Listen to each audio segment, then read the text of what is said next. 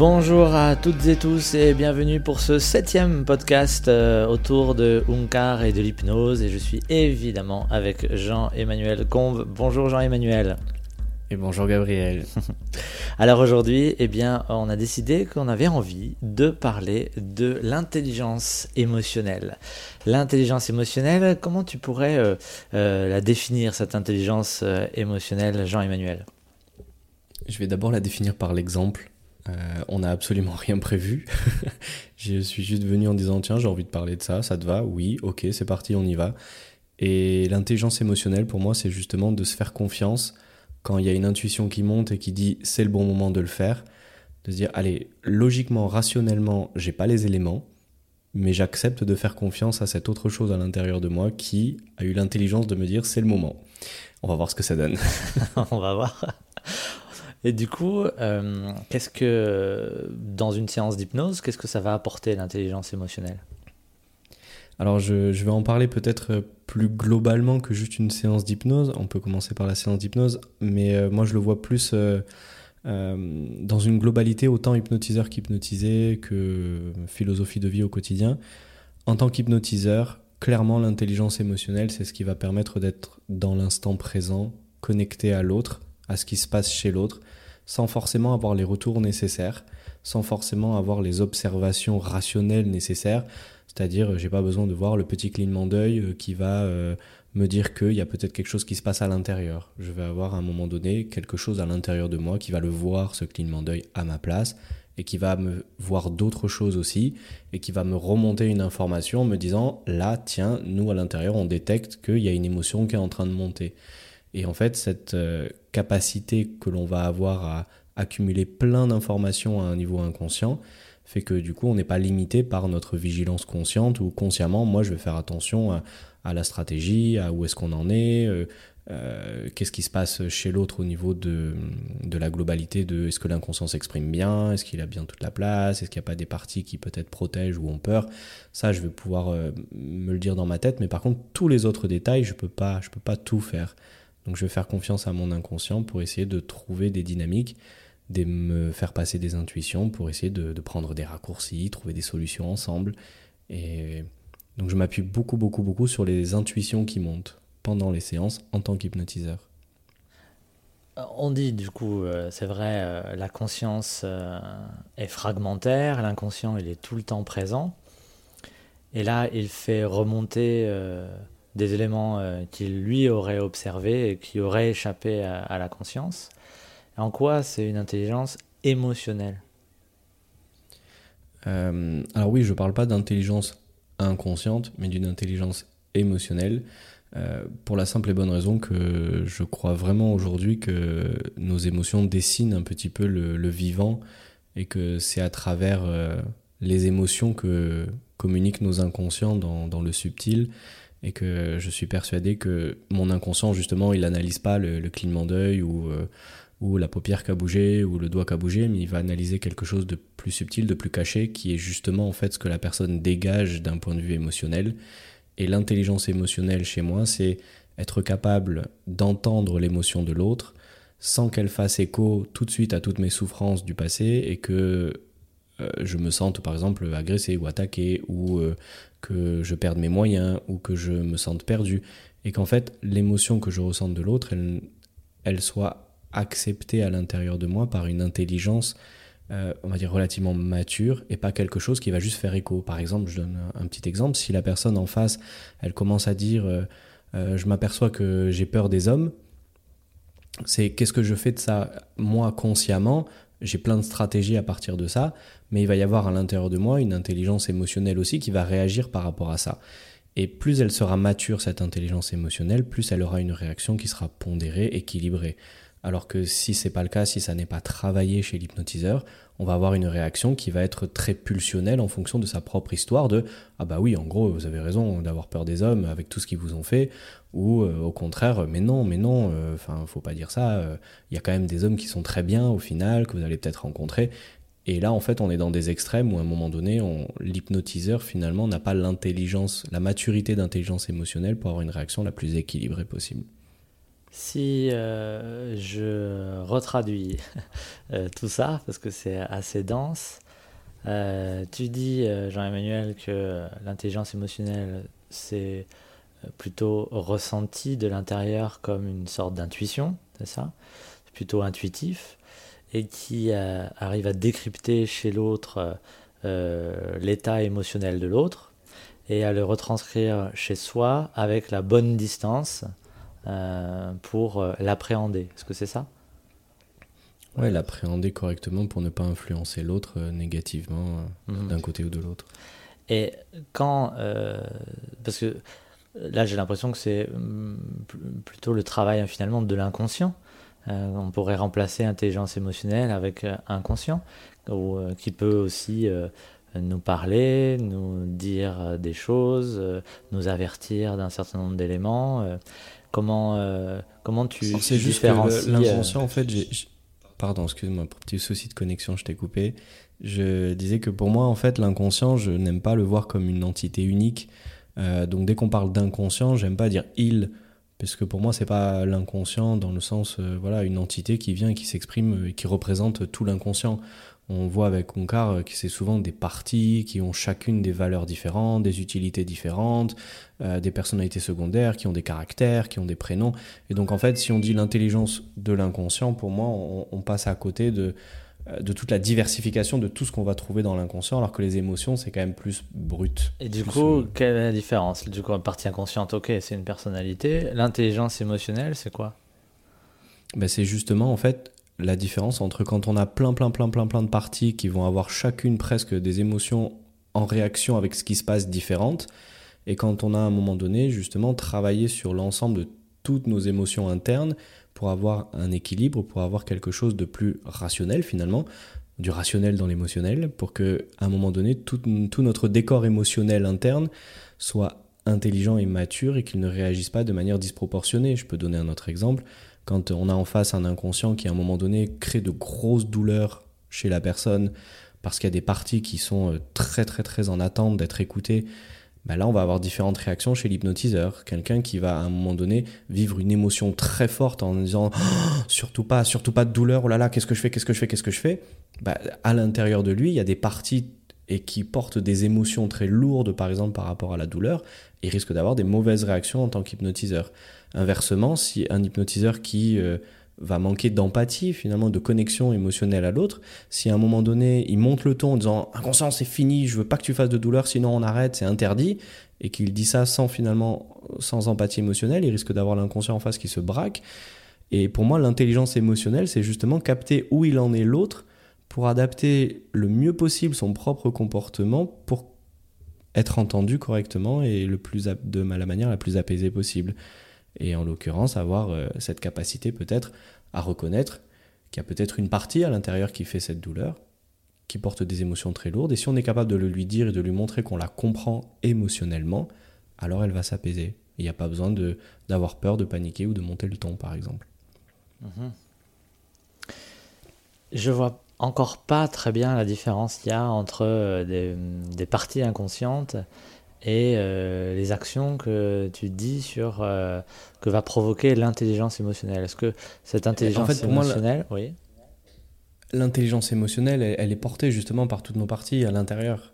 Euh, les émotions, elles sont portées comme des fardeaux par l'ensemble de nos parties intérieures des fragments de notre personnalité qui ont souffert et qui, pour nous sauver, ont dû être dissociés de notre personnalité principale et que quelque part, euh, toutes ces parties qui, portent nos fardeaux émotionnels, elles sommeillent en nous et souvent elles sont un peu brutes de décoffrage à travers ces émotions et que l'intelligence émotionnelle, pour moi, c'est faire grandir toutes ces parties à l'intérieur pour qu'elles, quelque part, on puisse les récupérer à notre nous d'aujourd'hui pour que finalement, quand on ait une réaction émotionnelle, elle soit davantage en lien avec qui je suis vraiment aujourd'hui et non pas en lien avec tous ces fragments de personnalité dans le passé qui peuvent paniquer très rapidement, qui peuvent avoir peur très rapidement, qui peuvent euh, monter en tension très rapidement juste parce qu'elles portent des fardeaux et qu'elles ont peur que ça se reproduise. Tu comprends ou c'est encore peut-être pas très clair? Si, si, mais c'est que c'est un tout petit peu différent de ce qu'on entend par intelligence émotionnelle, parce que c'est un terme quand même qui est employé euh, euh, depuis euh, pas si longtemps que ça finalement. Hein. ce sont deux psychologues, là, Peter Salovey et John D. Meyer, en 1990, qui font paraître un, article là-dessus, sur l'intelligence émotionnelle, dans une revue scientifique. Et d'ailleurs, les termes de leur euh, article, le titre en tout cas, c'était Intelligence émotionnelle. Est-ce une contradiction dans les termes? Et ça, c'était en 1990, et c'était la première fois finalement qu'on posait en fait ces mots ensemble, intelligence émotionnelle, enfin en tout cas qu'on posait comme un concept. Et il donne une première définition de cette intelligence émotionnelle qui dit, alors je crois que c'était en 90 ou 97, 97 sans doute, c'est l'habileté à percevoir et à exprimer les émotions, à les intégrer pour faciliter la pensée, à comprendre et à raisonner avec les émotions, ainsi qu'à réguler les émotions chez soi et chez les autres. Qu'est-ce que bah, penses? Ça me paraît cohérent avec ce que j'ai dit, non? Ouais. Alors je m'exprime vraiment très mal. Mais ça me paraît être vraiment un, bon plan. et, en fait, des exemples, j'en ai des tonnes dans l'intelligence émotionnelle, mais beaucoup plus chez les hypnotisés, où on voit euh, par exemple une personne qui va être enfermée dans une émotion, où en fait elle va être complètement déconnectée du rationnel parce qu'elle est enfermée dans l'émotion. Et qu'en fait ce qui est génial, c'est quand l'émotion, elle arrive à s'appuyer sur du rationnel pour être pleinement vécue, euh, et que souvent bah, il manque cet aspect euh, connexion entre l'émotionnel et le rationnel, parce que l'émotionnel manque de maturité, ça reste des, des fragments euh, de notre personnalité qui portent des fardeaux et qui du coup sont assez immatures dans leurs expressions. Et alors, j'ai sans doute posé encore euh, des questions euh, naïves, mais du coup, quelle différence tu fais entre le terme intelligence émotionnelle et puis l'intelligence du corps ou l'intelligence des parties inconscientes? Je ne sais pas si je fais une énorme différence entre l'intelligence émotionnelle et l'intelligence du corps, puisque dans ma définition très personnelle du coup, euh, le corps n'est vivant qu'à travers les émotions, dans le sens symbolique du terme, j'entends évidemment, je ne parle pas des organes vitaux et tout ça, mais euh, pour moi, le, côté euh, se sentir vivant dans son corps passe par l'émotionnel. Donc du coup, je regroupe un petit peu ça, et les parties qui sont dans le corps de manière symbolique toujours, euh, bah, c'est pareil, pour moi, les parties, elles n'existent pas réellement. Il euh, n'y a pas une partie dans le bras, une partie dans la jambe, une partie dans la tête. Euh, c'est juste des, circulations neuronales, peu importe comment elles fonctionnent. donc, j'ai pas forcément l'envie de dire que l'intelligence émotionnelle, c'est l'intelligence des parties, vu que j'en sais rien. Donc, en fait, l'intelligence émotionnelle, c'est juste dire bah, j'ai des émotions et en fonction de leur maturité, de leur capacité à s'adapter à la situation et à avoir une vision la plus globale possible, J'appelle ça l'intelligence émotionnelle. Mais c'est peut-être pas dans la définition exacte, hein, mais c'est juste, euh, qui, en tout cas, euh, ce qui me parle. Tout à l'heure, tu donnais l'exemple de l'hypnotiseur qui, euh, par justement son intuition, son intuition mature, son intelligence émotionnelle, arrivait à, à écouter à l'intérieur de lui ce que l'intelligence émotionnelle du corps décryptait chez l'autre, c'est ça? Mhm. Ouais. Et j'attends ta validation. Et, du coup, euh, euh, en quoi ça peut être euh, aidant dans une séance d'hypnose? Ça va aider dans la capacité que l'on va avoir à comprendre l'autre, à comprendre où il en est, à comprendre ce qu'il est en train de vivre. Et je crois que c'est ce qui crée le lien thérapeutique, l'alliance et que plus on a des réactions émotionnelles qui sont propres à nos parties, justement, au fardeau que l'on porte, et plus l'autre va nous sentir déconnectés. Alors que si on arrive à avoir cette capacité à ne pas rebondir avec ses propres souffrances, mais être dans l'empathie de ce que l'autre est en train de vivre émotionnellement, et de montrer qu'émotionnellement je suis avec lui, alors à mon avis, on va beaucoup, beaucoup, beaucoup, beaucoup plus vite dans le travail thérapeutique ensuite.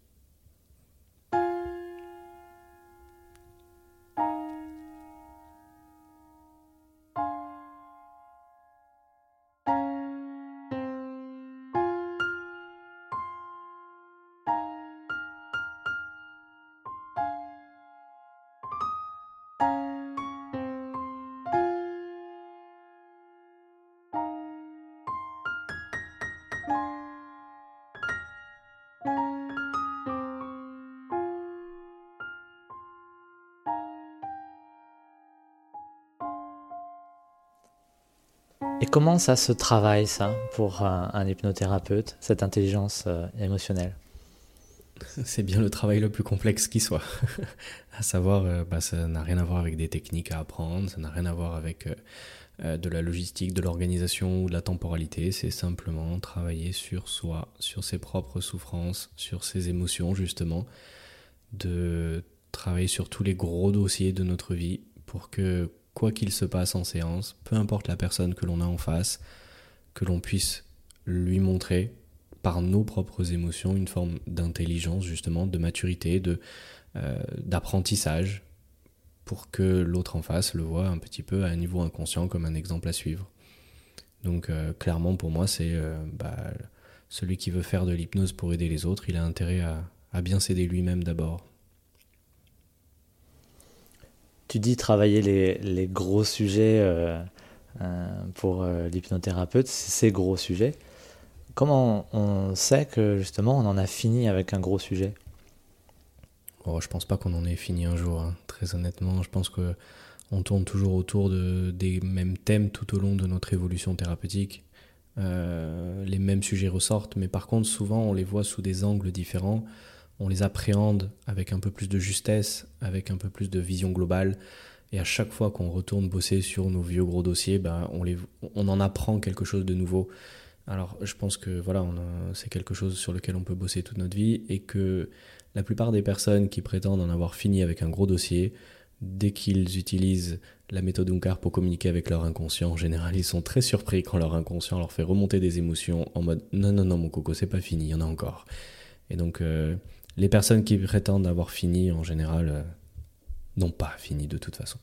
Ce que j'allais dire, c'est que, en effet, c'est l'émotionnel finalement qui montre qu'il y a encore euh, des choses euh, à voir sur les gros dossiers, des, points de vue à apporter, des nouveaux angles à prendre sur ces gros dossiers. C'est l'émotionnel qui est toujours présent. Tout, tout à fait, et je crois que Unkar fait l'opposition avec les autres formes de thérapie où on est davantage dans l'enfouissement émotionnel où en fait on cherche l'apaisement, le bien-être, le confort, le fait d'être euh, bien, tout simplement, par une dynamique d'enfouissement émotionnel. Alors que c'est vrai qu'avec Onkar, on est plus dans une dynamique de réparation émotionnelle pour lui donner une forme d'intelligence et de vision globale. Euh, donc ce sont deux, stratégies qui s'opposent un petit peu, mais c'est vrai qu'à partir du moment où on a mis le pied dans l'une, euh, en général, ça nous parle. Je dirais quand même, pour parler quand même des autres euh, thérapies comme euh, l'analyse, la psychanalyse ou des choses que, que je connais, que j'ai pu éprouver.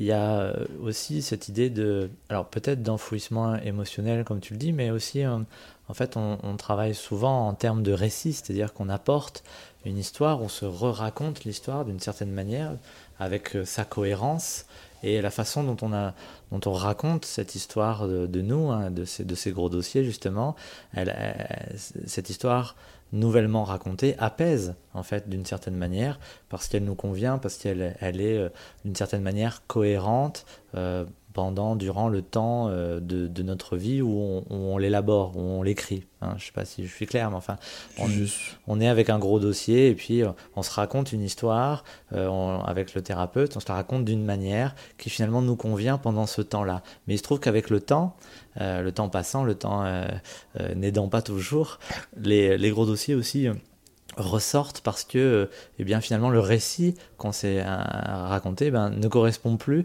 à ce qu'on est devenu soi-même et que peut-être il faut aller rechercher encore plus loin dans les archaïsmes de, notre, de notre histoire quelque chose finalement de toujours un peu plus fondamental. Ah, moi, ça me va totalement l'idée de, de, ces histoires et ces récits que l'on se fait pour euh, bah, se soigner et grandir et s'apaiser. Mais je pense que ça marche tout aussi bien dans les thérapies d'enfouissement émotionnel où on va se raconter des histoires de manière logique et rationnelle pour outrepasser les difficultés et les symptômes bloquants, de la même manière que dans les thérapies réparatrices émotionnelles, on va se raconter des histoires qui vont suivre le sens de l'émotion. Et à partir du sens de l'émotion que l'on a vécue, on va se raconter une belle histoire qui va nous faire du bien, nous apaiser. La seule chose, c'est que j'ai l'impression que quand on se raconte une histoire dont l'essence, dont le moteur est l'émotion, en général, elle n'est pas remise en cause ultérieurement. Euh, elle peut être complétée, il peut y avoir des ajouts, il peut y avoir des données supplémentaires, mais par contre, elle n'est pas revisiter dans le sens transformer. Alors que c'est vrai que quand on se raconte des histoires de manière logique et rationnelle, mais qui sans le savoir ne correspondent pas aux émotions archaïques enfouies parce qu'on n'a pas été les visiter, alors là souvent, bah, à un moment donné, elles s'expriment, elles ressortent, et alors il faut effectivement adapter son récit parce qu'il ne correspond plus au sens de l'émotion qu'il y avait tout au fond. Et je pense que justement dans les récits que l'on se raconte pour euh, aller mieux, on a intérêt à suivre justement cette intelligence émotionnelle qui se construit petit à petit au fur et à mesure des réparations, parce que du coup ça donne une histoire qui a un sens global à l'intérieur. Pourtant, dans certaines thérapies, euh, on a de l'émotion, on est en contact avec des émotions, il y a des choses qui nous, euh, qui nous parviennent émotionnellement. Parfois, euh, souvent, on est remis même dans le transfert avec le thérapeute, dans des rapports qu'on a avec nos parents, avec notre père, avec notre mère, et, souvent, ça, ça, provoque justement un rapport, un lien émotionnel avec le thérapeute. L'émotionnel, c'est le vivant. Donc effectivement, on pourrait prendre tous les contextes de vie, de thérapie, etc. Il y a de l'émotionnel partout. Je vais me faire un massage, il y a de l'émotionnel. Je vais euh, chez l'ophtalmo, il y a de l'émotionnel. Je vais chez le dentiste, il y a de l'émotionnel. Je vais voir le thérapeute, il y a de l'émotionnel. Donc évidemment, il y a de l'émotionnel de partout. Par contre, quand je vais chez le dentiste et qu'il y a de l'émotionnel, euh, cet émotionnel, ou chez le thérapeute euh, qui accueille mes émotions parce qu'on a discuté d'un sujet difficile, ce sont souvent en fait des manifestations des émotions que l'on a à l'intérieur, des finalement des, émotions qui, disent coucou, je suis là, euh, t'as vu, j'existe à l'intérieur. Mais par contre, on n'est pas dans une dynamique d'aller vraiment vider le, le, vase à émotions et de réparer, transformer, ajuster les récits en fonction. C'est-à-dire que souvent, en fait, dans la plupart des thérapies, c'est il y a des stratégies qui sont rationnelles, des protocoles, des façons de faire, et les émotions sont accueillies. Nous, on ne fait pas que accueillir les émotions, on va chercher vraiment à ce qu'elles puissent être vécues le plus pleinement possible pour ensuite être donner du sens au récit justement que l'on va se raconter et, ajouter justement cette maturité à, l'ensemble de nos émotions. Ça, veut dire quoi euh, du coup de, euh, de les vivre pleinement ces émotions? Concrètement Souvent, en fait, c'est ce qu'Erickson appelait la, réorientation hypnotique. C'est l'idée de ne pas vivre ses émotions avec tous les filtres du présent en tant qu'adulte. C'est-à-dire, moi, en tant qu'adulte, si je vais vivre l'émotion de quand j'avais 6 ans, je vais la vivre avec des filtrages. Je vais la vivre certainement fortement, mais jamais aussi fortement que si je l'avais vécu à l'époque où j'avais 6 ans, où je n'avais pas les armes et les outils que j'ai aujourd'hui pour me défendre, même vis à -vis de mes propres émotions. Donc l'idée de la réorientation hypnotique, c'est grâce à l'hypnose, d'avoir le corps qui va s'autoriser à revivre l'émotion au moment des faits, au moment des événements, pour que ces émotions soient vraiment pleinement vécues, du coup, sans filtre adulte. C'est pour ça qu'on utilise la dissociation, on, fait en sorte que la personne laisse son corps exprimer les émotions en autonomie, juste elle est observatrice des émotions qui sont en train de sortir, pour que justement ces émotions puissent être complètes le plus possible, pour que ensuite les, parties de nous qui portaient ces émotions puissent en être libérées de ce fardeau.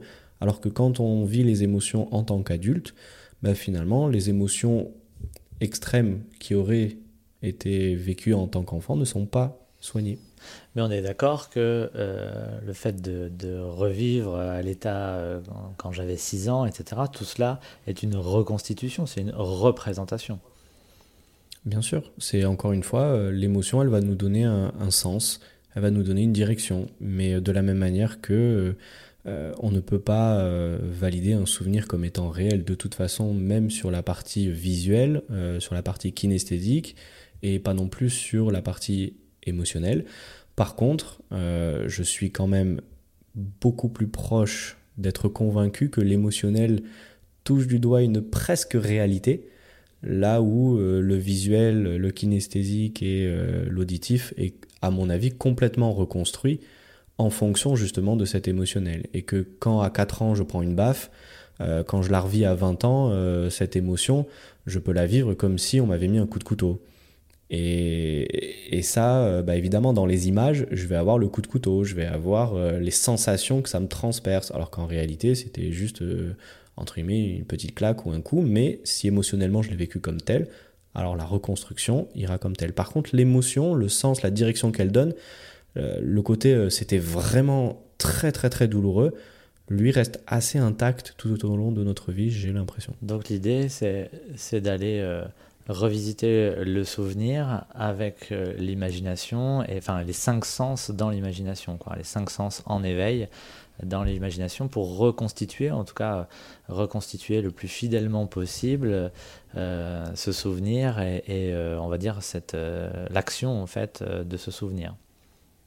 Pour le Alors ça sera le cas, l'imaginaire sera totalement activé si la personne elle y va de manière associée.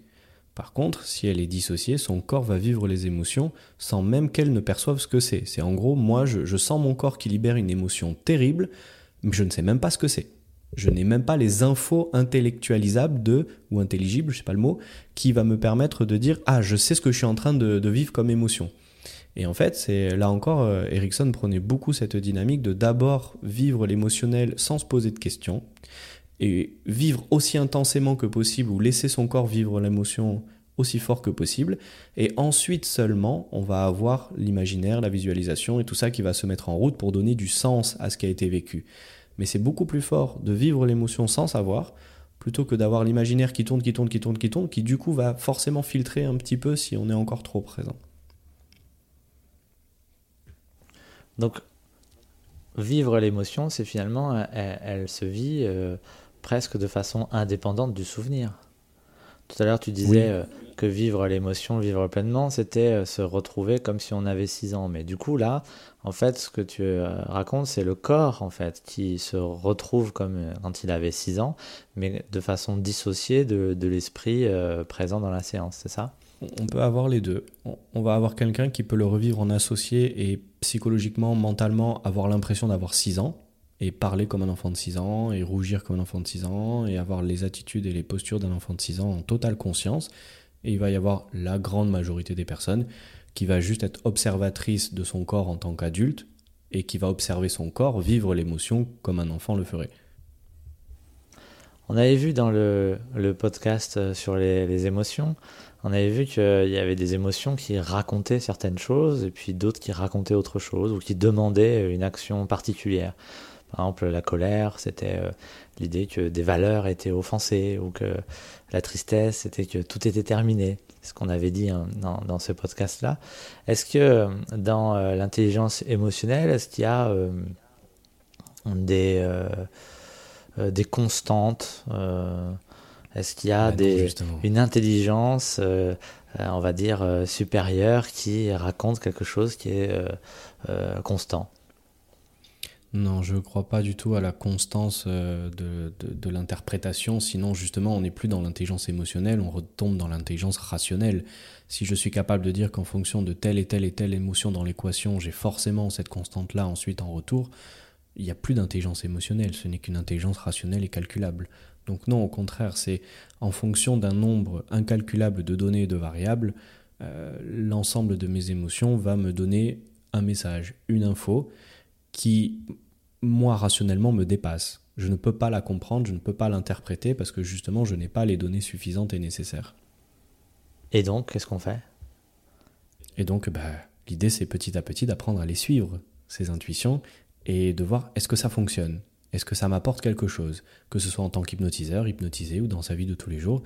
Au fur et à mesure que je libère mes émotions du passé très douloureuses et que je récupère ces, tous ces mini-mois euh, bloqués à l'intérieur et que j'en fais quelque chose aujourd'hui, je vais avoir bah, finalement une capacité de connexion à mes émotions et d'intuition qui remonte beaucoup plus forte. Et si je les suis, ces intuitions, où est-ce que ça me mène? Est-ce que tu dirais, par exemple, par rapport à l'auto-hypnose, euh, le fait d'en faire un peu tous les jours, c'est se reconnecter à cette intelligence émotionnelle? Et si, en fait, on a du mal à faire de l'auto-hypnose ou que les choses viennent tout doucement, c'est parce que cette intelligence émotionnelle eh bien, grandit tout doucement.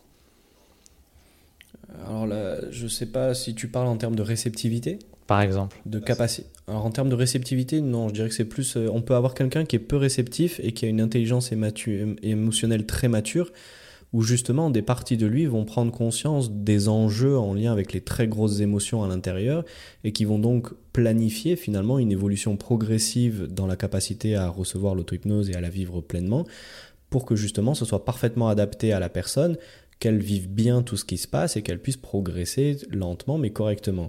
Alors que souvent l'immaturité émotionnelle, on fait une séance d'auto-hypnose, on prend une claque dans la gueule et on recommence plus. Et donc là, finalement, notre inconscient bah, a eu besoin émotionnellement de dire Eh oh, à l'aide, mais n'a pas pris en compte la globalité de la personne, et derrière, la personne panique et du coup ne revient pas à l'auto-hypnose. Donc là, on va avoir quelque part un manque d'intelligence émotionnelle en lien pourtant avec une très grande réceptivité. Donc le fait que ça soit progressif hein, en auto-hypnose, ne pas se décourager parce que finalement, euh, c'est euh, l'intelligence émotionnelle ou l'inconscient qui sait qu'il y a une maturité émotionnelle qu'il va délivrer au fur et à mesure des capacités du conscient à, à l'aborder, c'est ça?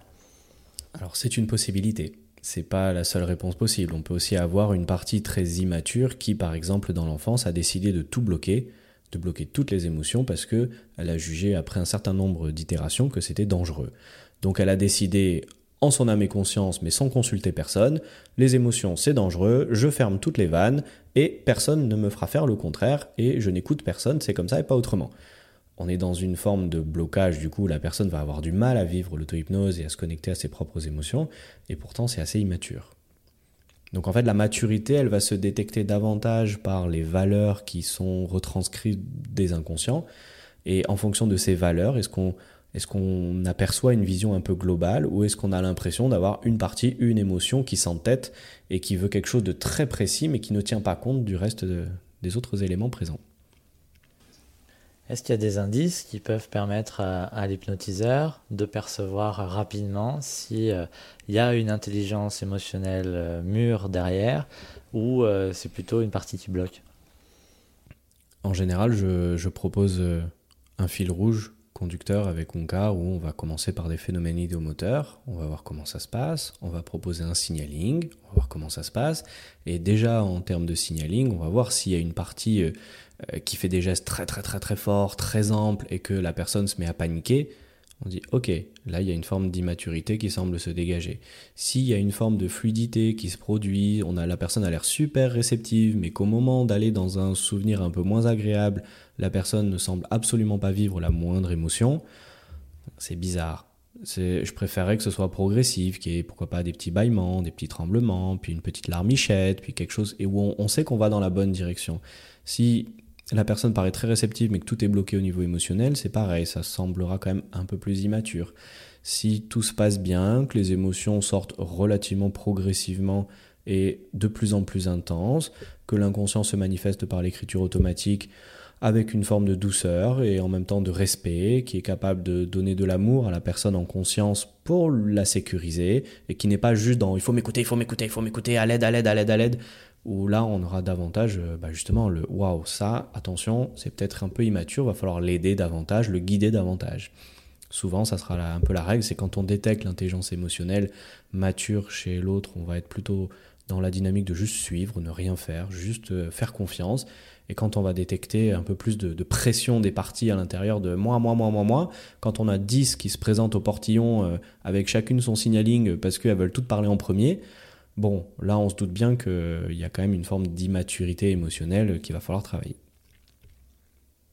Très bien, Jean-Emmanuel, est-ce que tu veux, en arriver à la, fin de, de ce podcast, est-ce que tu veux rajouter quelque chose d'important sur l'intelligence émotionnelle? Bah, Je dirais que, au final, je crois qu'elle est très complémentaire avec l'intelligence rationnelle. Moi, j'ai toujours cru que, en, bah, en, étant bac plus 5 informatique, euh, dans le rationnel, euh, etc., je me suis toujours dit, euh, c'est soit l'un, soit l'autre. Et, et, en fait, je me suis rendu compte petit à petit que mes émotions n'étaient pas dans une intelligence à part, mais s'appuyaient sur mon intelligence rationnelle pour justement continuer à se développer et à proposer des intuitions encore plus précises et plus justes et qu'au final, euh, bah, ça donne envie de travailler euh, l'ensemble de, cette intelligence corporelle et pas que l'un ou l'autre. Donc je vous encourage à, ne pas valoriser plus l'une que l'autre, à travailler autant sur euh, la capacité de, cérébralité et de faire des liens entre des choses complexes, et l'intelligence émotionnelle qui derrière, en soutien, peut aussi travailler sur d'autres domaines et d'autres subtilités. D'ailleurs, puisque tu parles de intelligence rationnelle, juste encore une dernière question, est-ce que ça te semble juste même de penser que finalement, le rationnel se construit sur l'émotionnel? C'est-à-dire souvent, euh, on a peur, enfin j'ai peur, et je construis l'argument rationnel qui fait, euh, qui, qui prouve pourquoi j'ai peur. Est-ce que ça te parle ça? Dire que l'émotionnel serait finalement euh, quelque chose de, de l'ordre du socle en fait, et que le rationnel se construirait là-dessus. Je, je pense que oui, pour la base. Euh, je pense que clairement, euh, le, rationnel vient même rentrer en prévention euh, des souffrances émotionnelles. C'est-à-dire, quelque part, quand j'ai peur de quelque chose, c'est que j'ai une mémoire à l'intérieur qui a de la douleur par rapport à cette chose, qui a enregistré de la souffrance par rapport à cette chose, et qui du coup, bah, dans son intelligence, me fait avoir peur. Mais quelque part, de manière rationnelle, si je sais que ça, ça me fait peur, je peux rationnellement prévoir, éviter et juste ne pas y aller et juste faire attention et en me protégeant par anticipation. De la même manière, je peux anticiper plein de, difficultés émotionnelles grâce au rationnel, grâce à ma compréhension, et je peux même quelquefois apaiser l'émotionnel grâce à du rationnel. L'émotionnel qui à un moment donné s'emballe, s'emballe, s'emballe, si j'ai des arguments rationnels qui vont aller dans une faveur d'apaisement, les émotions peuvent écouter aussi. Il y a vraiment un lien très fort à mon avis entre les deux sachant que je pense quand même que le socle, effectivement, est plutôt émotionnel. Merci Jean-Emmanuel. Merci Gabriel. Merci à vous toutes et tous et à très bientôt pour un prochain podcast.